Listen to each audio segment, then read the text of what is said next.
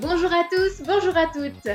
Bienvenue sur le podcast de Parlons Céto dédié à l'alimentation cétogène. Ce podcast, c'est un moyen pour nous de partager avec vous notre vécu, nos astuces et notre pratique individuelle de l'alimentation cétogène dans une société qui devient de plus en plus accro au sucre. On partagera également avec vous nos petites recettes de cuisine pour vous donner un aperçu savoureux de cette alimentation qui se veut avant tout gourmande. Et puis on répondra à vos questions si vous en avez à la fin de chaque épisode pour vous donner un coup de pouce sur votre adaptation. Ce podcast, il est de nous à vous pour vous informer, vous accompagner. Allez hop, c'est parti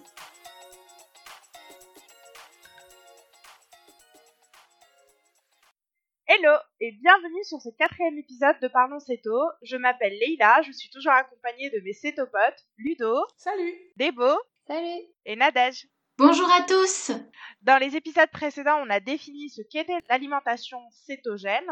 On a également parlé des aliments autorisés ou plutôt à favoriser. Et puis, on a parlé de cette phase cruciale qu'est la céto-adaptation. Quand on devient céto et que la phase d'adaptation est passée, le switch est opéré, on devient un brûleur de gras. On peut donc s'intéresser à quelque chose de nouveau, les macros. On en entend souvent parler dans la sphère céto et sur les groupes d'entraide. Au début, on ne comprend pas vraiment ce qu'il y a derrière, et du coup, aujourd'hui, on vous propose un tour d'horizon sur ces fameuses macros. Suite à cela, on partagera la recette du jour. Alors, Ludo, pour revenir aux macros, peux-tu nous expliquer un peu euh, ce que c'est déjà? Ben, En fait, Leïla, macro, c'est juste le, le, diminutif du terme macronutriments. Et comme son nom l'indique, macronutriments, ce sont des nutriments dont l'organisme va avoir besoin euh, pour s'apporter de l'énergie et pour continuer à se construire et à se maintenir. Dans les macros, on, les classe euh, globalement en trois groupes. On a le groupe des glucides, qu'on appelle communément les sucres, le groupe des lipides, ou les graisses, et enfin le groupe des protéines, nos petites briques de construction qu'on va retrouver surtout dans les produits animaux. Voilà pour ce qui est des macros. D'accord, ok. Alors, je pense qu'il serait intéressant de commencer par expliquer l'intérêt de chaque macronutriment dans le fonctionnement du corps. Euh, alors, à votre avis, on commence par lequel euh... Alors, pourquoi pas commencer par les glucides, Leïla? Puisqu'on les a drastiquement réduits. Ouais, bonne idée. Euh, du coup, vas-y, c'est quoi un glucide et à quoi ça sert surtout?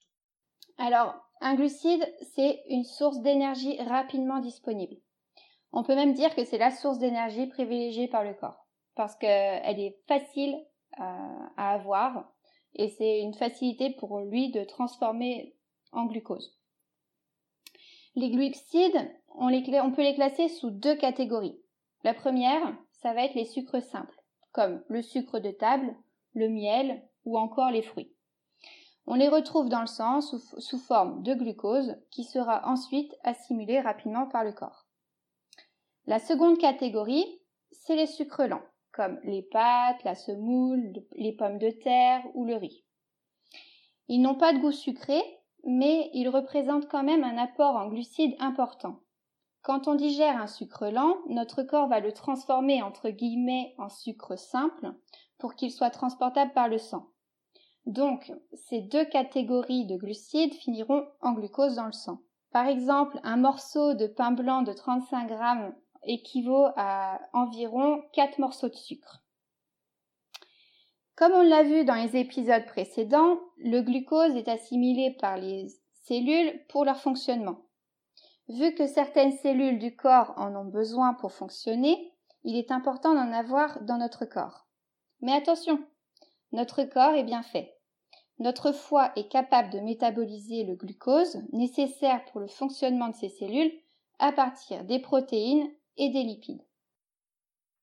D'accord, vu ce que tu viens de me dire, euh, est-ce que je peux comprendre que la consommation de glucides n'est pas nécessaire pour le bon fonctionnement du corps humain?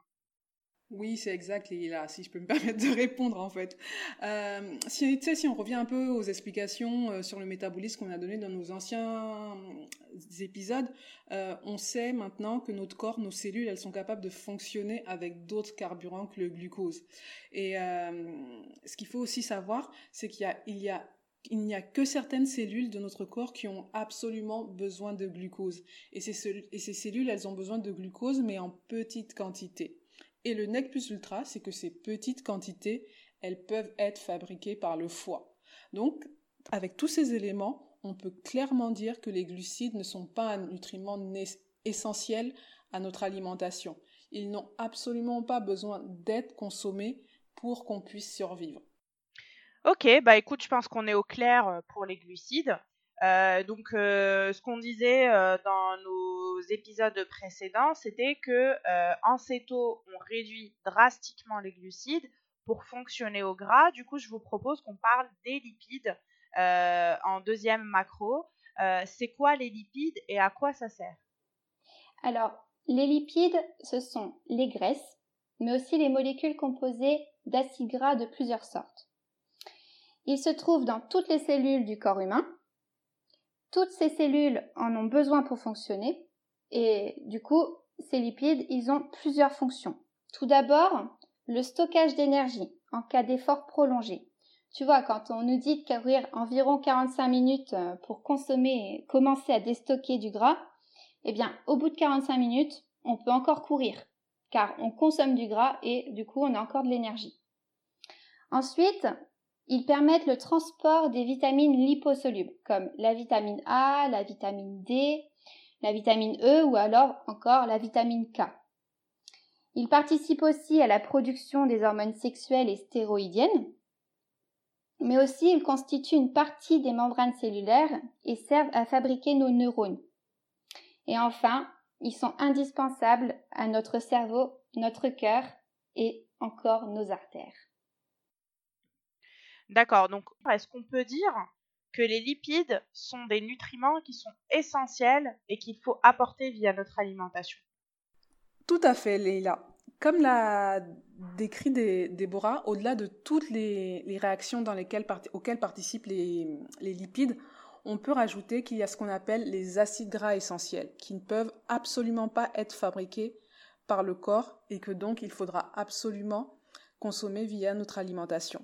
Ces acides gras essentiels, ce sont les fameux oméga 3 et oméga 6, qui sont en fait des acides gras qu'on va appeler polyinsaturés, qui sont indispensables notamment à notre bonne santé cardiovasculaire et cellulaire. L'autre point important sur les lipides, c'est ce que Déborah a dit plus haut, c'est qu'ils vont maintenant servir comme source d'énergie. Et donc la consommation de lipides va devenir capitale. Par contre, pour cette énergie, en fonction de la réserve de gras dont on dispose sur notre corps et euh, en fonction de notre niveau d'activité, on va avoir besoin d'adapter cette consommation de lipides pour avoir l'énergie nécessaire aux fonctions de, notre corps et à maintenir ainsi un poids de santé. Ok, donc euh, les lipides, euh, les glucides, c'est bon, il nous en reste un. Et d'ailleurs, c'est souvent un gros, gros, gros sujet de débat dans la communauté céto, ce sont les protéines. Qu'est-ce qu'on en pense des protéines? Bah, les protéines, en fait, on en pense qu'elles sont juste essentielles. Ce sont elles qui vont composer les, tissus de notre corps. On peut les comparer très clairement à des petites briques, des petites briques de construction ou même des briques de réparation. Et ces petites briques, on va les appeler les acides aminés.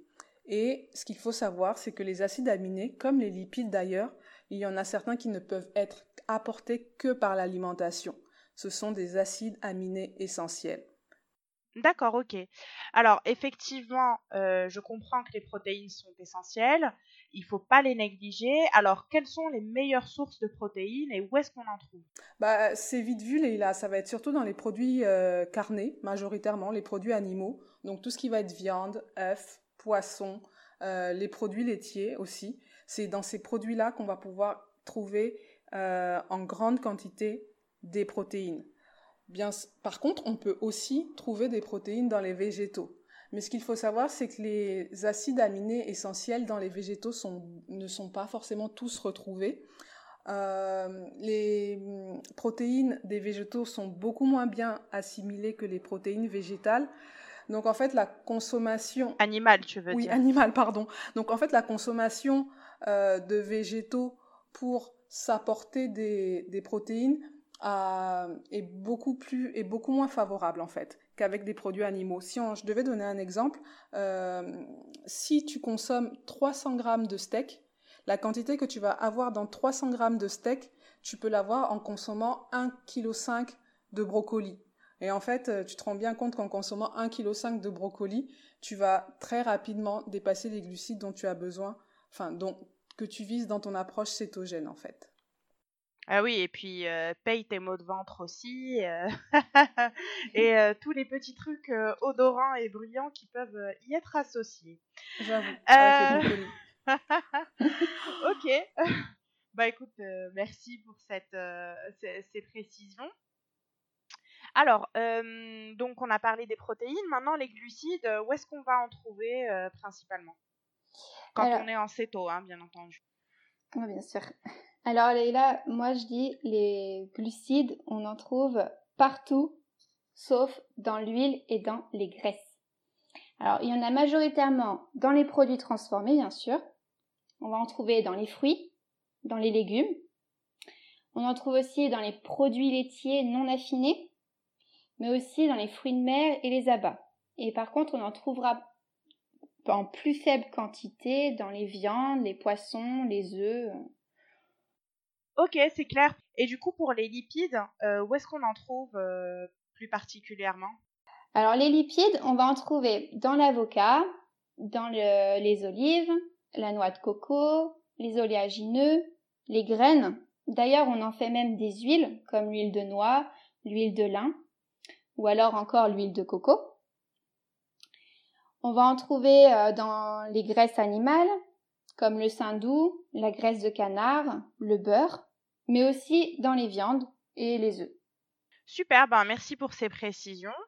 Alors maintenant qu'on a fait le tour de chaque macronutriment euh, et qu'on a compris à quoi il servait, comment je fais pour gérer mes apports en ces différents macronutriments euh, quand je suis en céto? Alors je, propose qu'on commence par les glucides parce que c'est un peu euh, la base de la céto.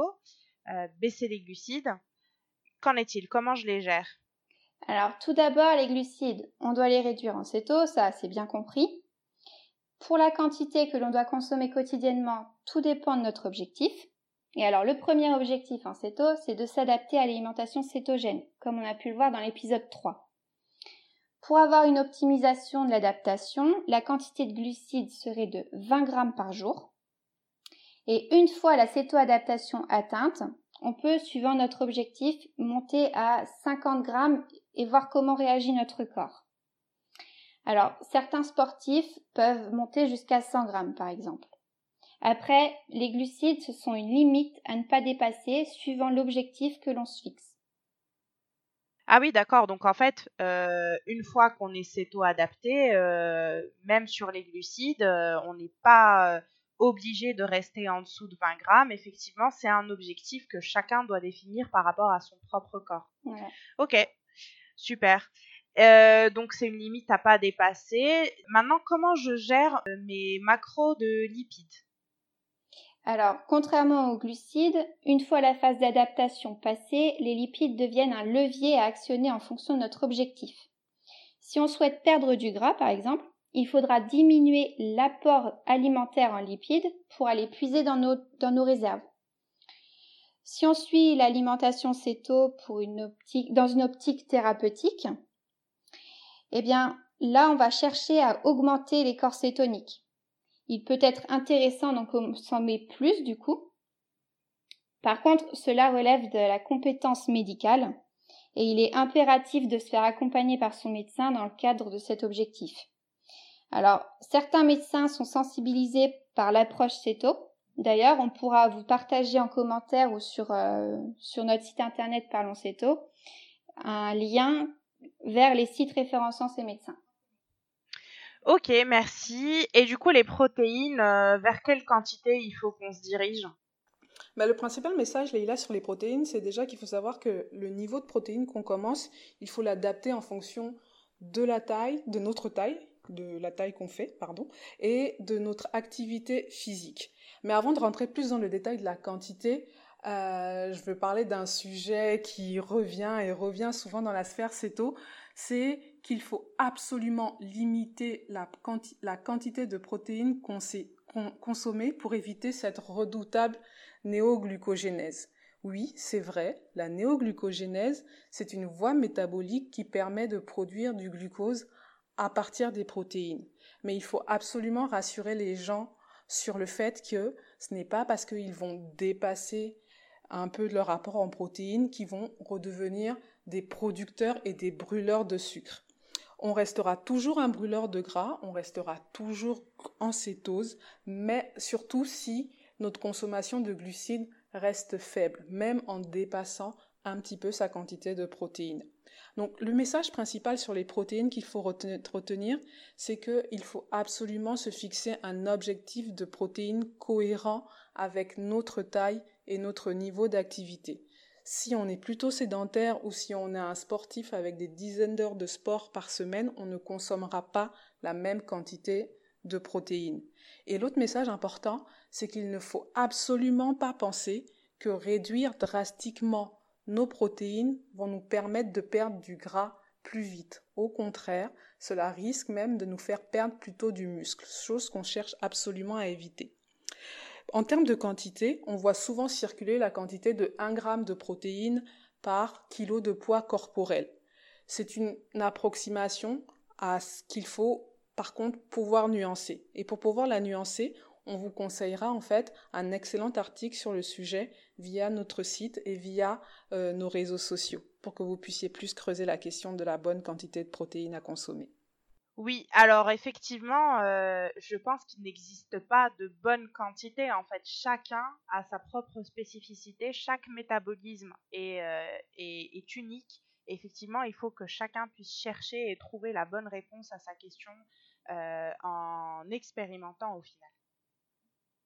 Mais si on veut avoir une approximation, comme tu le dis, des macronutriments qu'il faut qu'on consomme durant notre journée, comment je peux calculer, par exemple, pour mon profil, voilà, moi je suis euh, globalement euh, sédentaire, je fais 1m78, euh, comment je calcule mes, mes, macros, on va dire, pour, pour une alimentation cétogène et pour atteindre mon objectif qui est la perte de poids?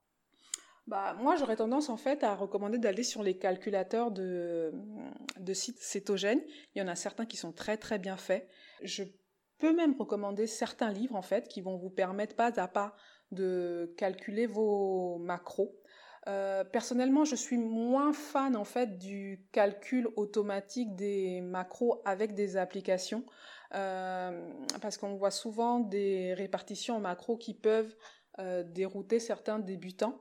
Euh, mon principal conseil, en fait, c'est si vous pouvez, si vous avez le temps de, chercher à comprendre, c'est de calculer vous-même vos macros et de les choisir. Vraiment que vos macros soient un vrai choix. Euh, en général, sur les outils Internet, euh, ou même dans les applications, finalement, si vous prenez cette décision-là, il faudra saisir au minimum votre poids, votre taille, parfois estimer votre niveau d'activité et aussi sur Internet, souvent, on vous demandera d'estimer votre euh, pourcentage de masse graisseuse et de choisir la vitesse à laquelle vous voulez perdre du poids ou un déficit calorique pour ceux qui, souhaitent perdre du poids. Voilà pour comment trouver ces macros. D'accord, bah écoute, euh, on partagera les liens euh, sur notre page et sur notre site de manière à aider les gens à aller calculer par eux-mêmes leurs macros. Merci. Donc, si je résume un peu ce qu'on s'est dit aujourd'hui, on notera qu'il existe trois grandes familles de macronutriments, les glucides, les protéines et les lipides. Les glucides ne sont pas essentiels au fonctionnement de notre corps, alors que les protéines et les lipides le sont. On a vu qu'il existe des acides aminés essentiels ainsi que des acides gras essentiels qu'il faut absolument apporter via notre alimentation parce que notre corps n'est pas capable de les produire. Mais bizarrement, il n'y a aucun glucide essentiel. Donc voilà, il faut se poser la question de pourquoi on en mange autant. On retiendra également que les glucides sont une limite à ne pas dépasser pour rester en cétose. Les protéines sont un objectif à atteindre, comme disait Ludo, pour préserver sa masse musculaire et les capacités du corps à se réparer.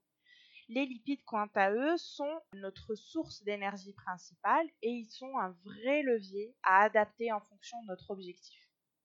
Bon bah je crois que là-dessus on a fait le tour et on va pouvoir passer à l'instant miam, la recette du jour avec Nadège. Et oui, et aujourd'hui on va manger du fruit. On va manger du fruit et c'est le fruit star de l'alimentation cétogène, celui qui monte les marches de Cannes, celui qui fait la une des magazines chaque été, celui qui est le roi des plaidoiries dans les tribunaux. J'ai nommé, j'ai nommé. L'avocat, l'avocat Exactement, bravo Ludo, tu gagnes. Merci. Alors déjà, euh, tu gagnes parce que il faut le savoir, et oui, je le rappelle à notre audience, l'avocat est un fruit. Alors il est génial notre avocat. Il est riche en fibres, en acides gras insaturés, donc excellent pour le cœur, riche en vitamine C, E, K, mais aussi riche en minéraux, magnésium et potassium. Bref, avec l'avocat, la céto, c'est plus sympa. J'adore la rime. Alors du coup, moi je me dis, il y a peut-être une recette de guacamole derrière, un petit côté mexicain? Ah, j'aurais pu, j'aurais pu. Mais aujourd'hui, on va faire un peu plus original. On se dépayse en cuisinant l'avocat chaud. Je vous propose un œuf en cocotte d'avocat cuit au four et parsemé de copeaux de bacon. Ça a l'air trop bon ça. J'ai jamais mangé d'avocat chaud, hein. mais ça a l'air stylé. Oui, je sais, il y a de quoi avoir un orgasme rien qu'à l'idée. Alors calmez vos ardeurs, on commence par la liste de courses. Il nous faudra un avocat, deux œufs de caille, un peu de crème fraîche, du comté râpé, deux tranches fines de poitrine de porc, du sel, du poivre et quelques feuilles de coriandre fraîches. Pour commencer, en amont, on va cuire nos tranches de poitrine de porc sur une plaque au four pour les rendre craquantes, un peu comme des chips. On les cuit 15 minutes à 200 degrés, jusqu'à obtenir une coloration bien dorée. On les sortira du four et on les laissera refroidir à température ambiante. Et une fois refroidies, les tranches seront croustillantes. On pourra les casser en plusieurs petits copeaux qu'on utilisera juste à la fin. Pour la pièce maîtresse, l'avocat, on va le couper en deux. On pensera bien à retirer le noyau, hein. il ne s'agirait pas de se casser une dent pour les ignorants. Donc, à l'intérieur de l'avocat, on dépose une pointe de crème fraîche. Moi, personnellement, j'aime plutôt utiliser la crème fraîche de brebis, qui va très bien avec mais n'importe quelle crème fraîche fera l'affaire. Donc on en met environ une cuillère à café. Un peu de comté, que l'on aura râpé, et on casse un œuf de caille au centre de l'avocat. On met un peu de sel, on met un peu de poivre, et hop, c'est parti pour 15 minutes dans un four préchauffé à 200 degrés. Pour finaliser, à la sortie du four, on parsème nos avocats, des copeaux de poitrine de porc, quelques feuilles de coriandre, et là, et là, c'est magique vous obtenez un plat riche en bons gras, en vitamines, en fibres, tout ça surmonté d'une gourmandise qui vous fera bénir le dieu des avocats. oh, ça a l'air trop bon. Jamais osé l'avocat, mais l'avocat chaud, mais ça a l'air vraiment trop bon. Ah mais là, c'est magique des beaux. Tu vas kiffer Didier, comme dirait l'autre. L'avocat chaud, c'est rond en bouche. C'est fondant, c'est gourmand, c'est un vrai délice. Franchement, Nadège, tu viens de me vendre du rêve. Par contre, moi, la question que je me pose, c'est est-ce qu'il faut absolument des œufs de caille pour faire cette recette? Tu peux tout à fait la faire avec un œuf de petit calibre. Simplement, euh, même avec un œuf de petit calibre, l'avocat n'offre souvent pas assez de place pour loger l'œuf à l'intérieur. Donc dans ce cas-là, on peut tricher et creuser un peu l'intérieur de l'avocat pour faire de la place pour l'œuf. Parfait. Eh bien, c'est parfait tout ça. Merci. C'était l'œuf en cocotte d'avocat parsemé de copeaux de bacon. Merci Nadège. On passe à présent aux questions auditeurs. Bah, Nadège, on continue avec toi. Est-ce qu'on a eu une question pour cette semaine? Oui, alors on a reçu une question de Sophie euh, de Longeville-sur-Mer. Je voudrais commencer le régime cétogène, mais sans les féculents, j'ai peur d'avoir vite faim dans la matinée notamment. Auriez-vous une astuce ou un conseil? Alors Sophie, ne vous alarmez pas. Il est vrai qu'on entend trop parler partout que les féculents sont l'élément essentiel d'un repas pour arriver à satiété, c'est-à-dire ne plus avoir faim et puis pouvoir euh, tenir plusieurs heures sans coup de mou. Mais ce précepte répandu est loin d'être vrai.